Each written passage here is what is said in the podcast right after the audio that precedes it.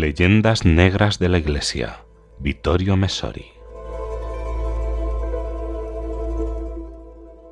En un artículo de fondo de Indro Montanelli leemos La del chivo expiatorio era la técnica utilizada por la Inquisición en los siglos oscurantistas cuando al populacho exasperado por alguna peste o carestía se le indicaba alguna bruja o algún untador o presunto culpable de extender la peste para que sobre ellos desahogara su rabia enviándolos a la hoguera.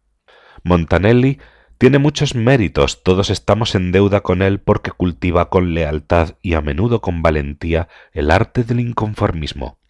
Pero por desgracia en este caso él también cae en un conformismo de manual, laico, democrático y progresista. En efecto, todo aquel que conozca la verdadera historia sabe que ocurría exactamente al contrario. La Inquisición no intervenía para excitar al populacho, sino al contrario, para defender de sus furias irracionales a los presuntos untadores o las presuntas brujas. En caso de agitaciones, el inquisidor se presentaba en el lugar seguido por los miembros de su tribunal y con frecuencia por una cuadrilla de sus guardias armados. Lo primero que hacían estos últimos era restablecer el orden y mandar a sus casas a la chusma sedienta de sangre.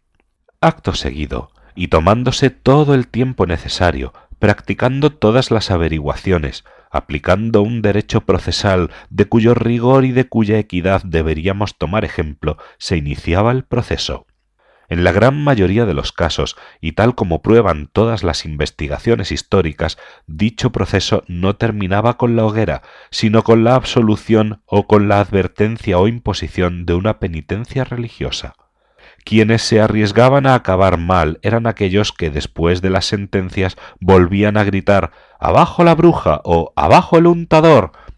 Y hablando de untadores, el recuerdo de la lectura de Los novios debería bastar para que supiésemos que la caza fue iniciada y sostenida por las autoridades laicas, mientras que la Iglesia desempeñó un papel por lo menos moderado, cuando no escéptico.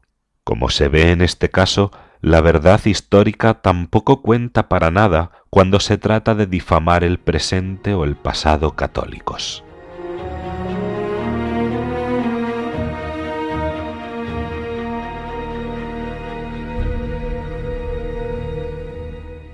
Jules Michelet, historiador progresista y anticlerical del siglo XIX, profeta de la laica religión de la humanidad, observa que la Orden de los Dominicos, fundada por el castellano Domingo de Guzmán en la Edad Media, fue la principal columna al servicio del papado romano.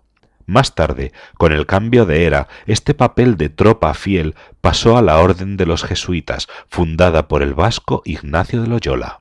Ha pasado un siglo desde que Michelet escribiera sus obras. Nos encontramos en el umbral de una nueva época y parecería que esa función esté pasando a otra institución religiosa, el Opus Dei, creada por el aragonés José María Escriba de Balaguer. Por lo tanto, parece ser que de la península ibérica salen siempre los hombres que tienen como singular carisma su fidelidad a Roma. Por lo demás, no se trata de un papel iniciado con el cristianismo, los emperadores romanos buscaban en España los soldados de absoluta confianza que formaban su guardia personal y que eran los únicos por los que no temían ser traicionados. La península ibérica no sólo fue para Roma la primera posesión fuera de Italia, sino que se integró con tal profundidad y espontaneidad a la cultura latina que prácticamente hizo desaparecer todo rastro de la lengua y la religión existentes antes de la llegada de las legiones. Es muy poco lo que se sabe de los íberos prerromanos. Sin embargo, resulta interesante notar que algunos de los mejores emperadores y escritores latinos venían de allí. En una palabra, España parece tener en la historia un papel al que nos hemos referido ya, opuesto al que desempeñó Alemania. En esta última existió la tentación constante de la revuelta contra Roma, en la primera una tendencia de más de dos mil años a servir a Roma con fidelidad, ya fuera que en Roma reinaran césares o papas. ¿Acaso no será esta una de las enigmáticas constantes de la historia, algunas de las cuales hemos analizado ya?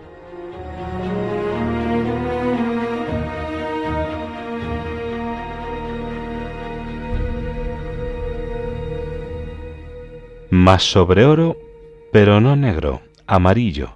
Encontrarlo era el sueño supremo de Cristóbal Colón y de sus patrocinadores, Fernando e Isabel, los reyes católicos. Gente de fe sincera, verdaderos creyentes, más allá de las debilidades humanas en Jesús, el pobre por antonomasia. Entonces, ¿por qué este afán? Los historiadores no nos lo dicen, en su misticismo, Colón, para quien se habló incluso de un proceso de beatificación, no estaba motivado en absoluto por razones comerciales, sino religiosas. No sólo quería llevar el Evangelio a otros pueblos, sino también encontrar en las Indias occidentales el oro para financiar una nueva gran cruzada que llevaría a los españoles a cruzar el estrecho de Gibraltar invadiendo el África musulmana y desde allí avanzar hacia Jerusalén para reconquistar el sepulcro perdido trescientos años antes. Hasta recordó a los reyes en su testamento el compromiso para esta cruzada que no se realizó sobre todo por el estallido de la Reforma protestante, que dividió para siempre la comunidad cristiana. Es un elemento más que pocos conocen y que viene a corroborar las motivaciones religiosas frente a las económicas y políticas, tal como quiere la historia laicista, de la marcha hacia Occidente de la catolicísima y difamada España.